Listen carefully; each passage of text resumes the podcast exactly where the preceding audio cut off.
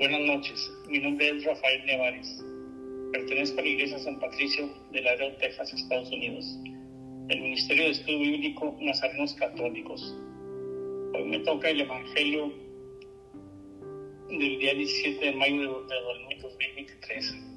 Evangelio de San Juan, capítulo 16, del 12 al 16.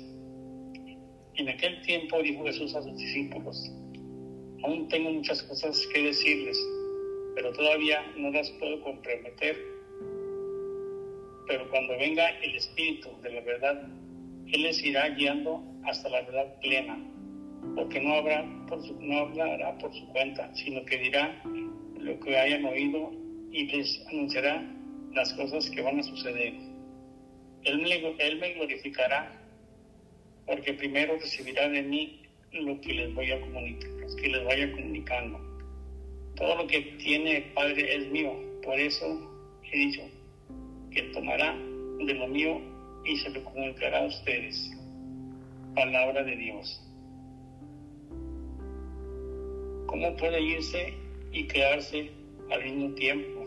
Pregunta el Padre Benedicto XVI explicó.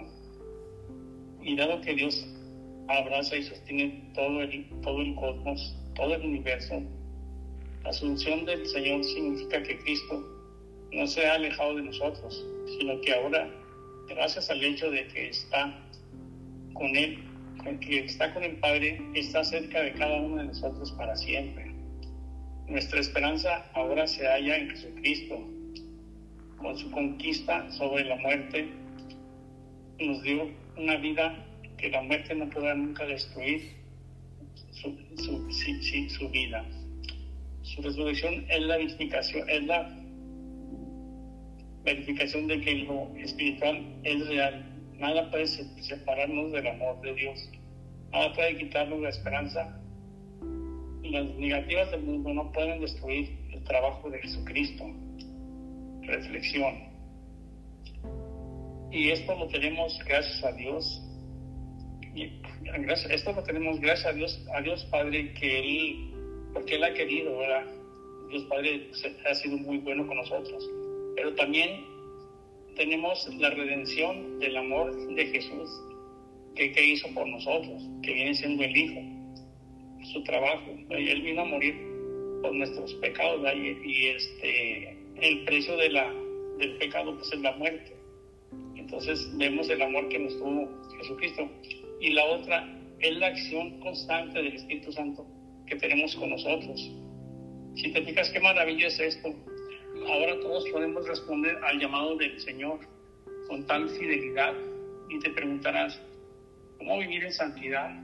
Pues es muy sencillo, claro, con mucho amor, con caridad y con audiencia de apóstol, hay que tener un apostolado, llevar el propósito de seguir siempre, de ayudar, de superarnos, de respetarnos, de inclusive de compartir el pan con el más necesitado cuidar nuestro mundo que, que estamos viviendo, porque lo estamos destruyendo día a día y paso a pasos gigantados. Tener una gran fraternidad universal con el hermano, con todo el mundo. Debemos tener un gran amor. Y también hay que dar testimonio de Jesús. Eso no hay que, no hay que dejarlo. Tenemos que llevar la palabra de Dios a donde sea necesario. Porque dar testimonio, para dar testimonio debemos tener intimidad con el Espíritu y comunión con Jesús actuar congruente al Evangelio, vivir en santidad. Pero no, pero no solo eso, hay que llevar su palabra a nuestros hermanos y preguntarle, y preguntarle al Señor, hazte esa pregunta. Oye Señor, ¿en qué te puedo servir? Porque hay mucha necesidad, ¿verdad? Entonces, pues tenemos que ver en qué podemos ser útiles. O sea, eh, eh, es, muy palpable la necesidad que hay en el mundo. Entonces, hay que estar pendientes en dónde podemos servir a nuestros hermanos conozcámoslo más y nos daremos cuenta de lo inmenso que es su amor. No solo en saber y conocer, sino que seamos congruentes en nuestras obras. No solo conozcamos sus enseñanzas, sino buscar que otros también encuentren al, al Señor, que encuentren a Jesús y lo amen.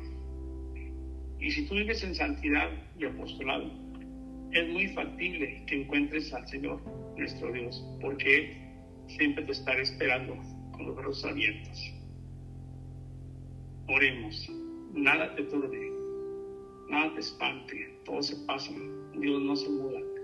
La paciencia todo lo alcanza, quien a Dios tiene nada le falta, solo Dios basta. Veamos con alegría a proclamar la palabra del Señor. Que tengan un excelente día, hermanos. Y a ti que te deje el Evangelio de hoy,